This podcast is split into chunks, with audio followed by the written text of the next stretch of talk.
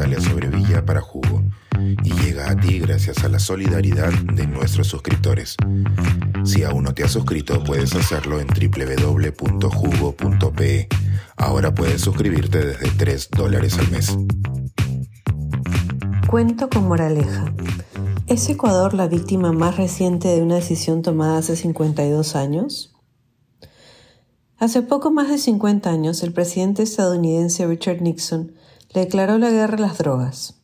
En 1971, el, año, el mismo año de mi nacimiento, hizo realidad su promesa electoral de terminar con lo que creía que era el cáncer que consumía la sociedad.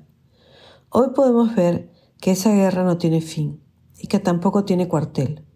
Una guerra, además, que como está planteada, difícilmente puede ganarse.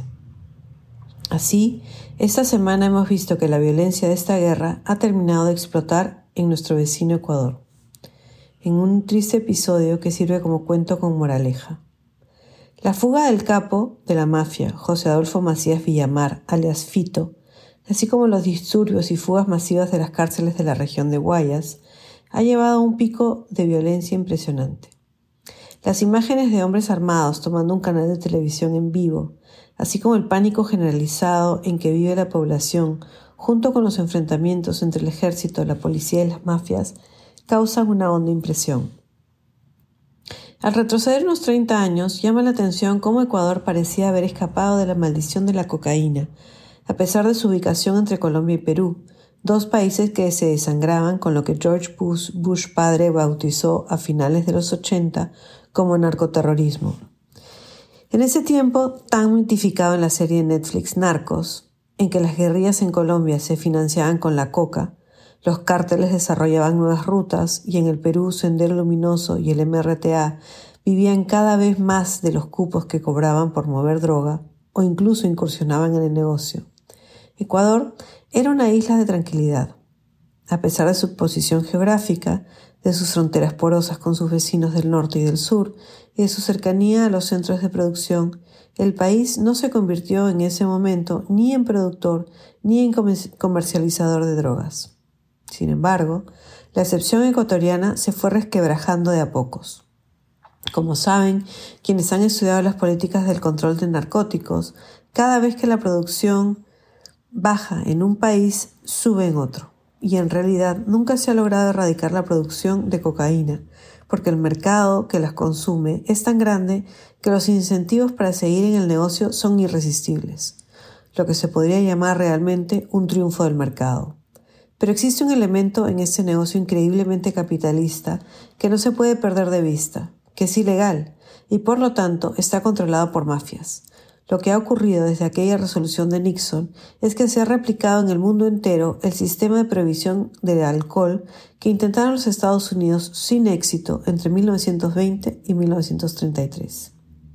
La cocaína, como la conocemos, fue desarrollada en el último tercio del siglo XIX y quienes quieran conocer más de su historia deben leer los excelentes trabajos de Paul Gutenberg. En esa época, en los valles de Huánuco y Guayaga, se comenzó a industrializar la producción y se desarrolló algo cercano a lo que conocemos ahora como pasta básica de cocaína, para venderla a las grandes empresas farmacéuticas alemanas y holandesas.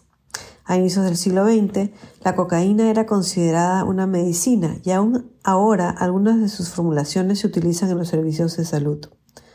Los holandeses establecieron grandes plantaciones de coca en la isla de Java que los japoneses utilizaron en la Segunda Guerra Mundial. Esta aceptación de la cocaína cambió de a pocos. Ya durante la década de 1940 su consumo había llegado a ser marginal. En los 50 y 60 los países donde se comercializaba más eran Cuba y Chile. Y no es sorpresa que cuando ambos países estuvieran bajo fuertes dictaduras, la cocaína dejó de movilizarse por ahí. Después de la llegada de los exiliados cubanos del Mariel a Miami en 1980 y de la fuga de los chilenos dedicados al tráfico a Colombia, comenzó una nueva etapa muy intensa de consumo de cocaína, que pronto se convirtió en la droga de los ricos y famosos. Uno de los principales atractivos de su consumo es que otorga mucha energía y vigor a quienes la utilizan. El aumento en la demanda, primero en los Estados Unidos y luego en Europa, llevó paulatinamente a la violencia señalada en el inicio, que no estuvo solo enfocada en Colombia y Perú, pues se fue extendiendo por América Central y México, que se convirtieron en países de tránsito. La lucha contra las drogas se volvió cada vez más brutal, y uno de sus principales hitos fue la declaración de la guerra al narco, que hizo el presidente mexicano Felipe Calderón en el 2006, cuando envió a la Policía Federal a Michoacán, al ejército a Michoacán.